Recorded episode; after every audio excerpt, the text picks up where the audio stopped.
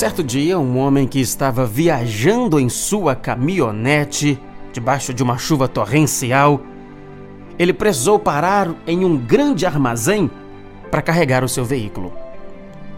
Enquanto caía o aguaceiro, o homem, confortavelmente sentado dentro de seu carro, aguardava enquanto um funcionário buscava as mercadorias e as colocava na traseira da caminhonete.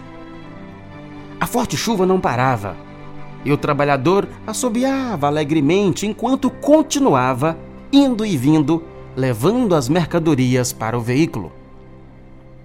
Tempos depois, terminado o carregamento, ainda debaixo de chuva, quando o homem da caminhonete estava partindo, ele se virou para o moço que fez o trabalho e, como se estivesse se desculpando, disse ao funcionário: Olha, eu sinto muito que você esteja aí fora, debaixo desta chuva, trabalhando tanto. Mas o trabalhador lhe respondeu: Olha, isso não me aborrece nem um pouco. Quando eu estava lutando na guerra, eu prometi a mim mesmo que, se um dia eu conseguisse sair vivo daquele lugar, eu seria tão grato que nunca mais reclamaria sobre qualquer coisa novamente. E assim tem sido e nada me aborrece. Quem já teve a vida por um fio sabe dar valor a cada oportunidade. Ainda, assumir a responsabilidade por nossas atitudes é parte da construção de uma vida íntegra e feliz. Você já parou para pensar quantas vezes reclamamos por semana?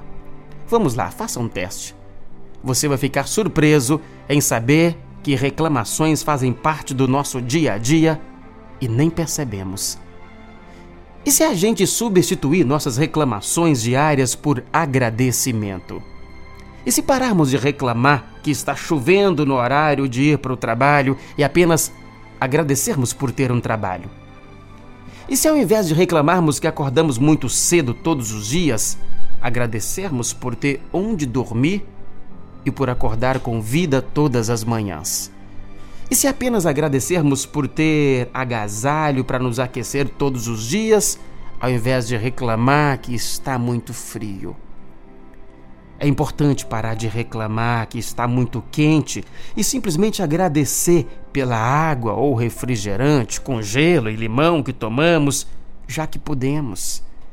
Ao invés de reclamar que as coisas não estão dando certo, por que não agradecer? Porque você quase conseguiu. Vamos pegar o exemplo das Olimpíadas. Estudos demonstram que o atleta que chega em terceiro lugar geralmente fica muito mais agradecido e feliz por estar ali do que aquele que alcançou a segunda posição.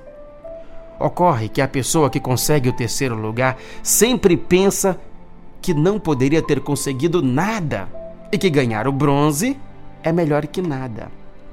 O escritor grego Esopo já dizia que a gratidão é a virtude das almas nobres. Pop Gospel.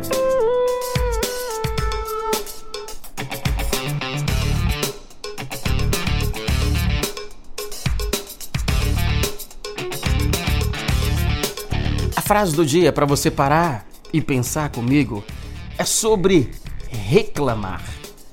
De André Suanov. André Suanov sobre reclamar teria dito. Devemos reclamar menos e agradecer mais. Quando somos gratos, a vida se encarrega de nos guiar pelos melhores caminhos. Top Gospel.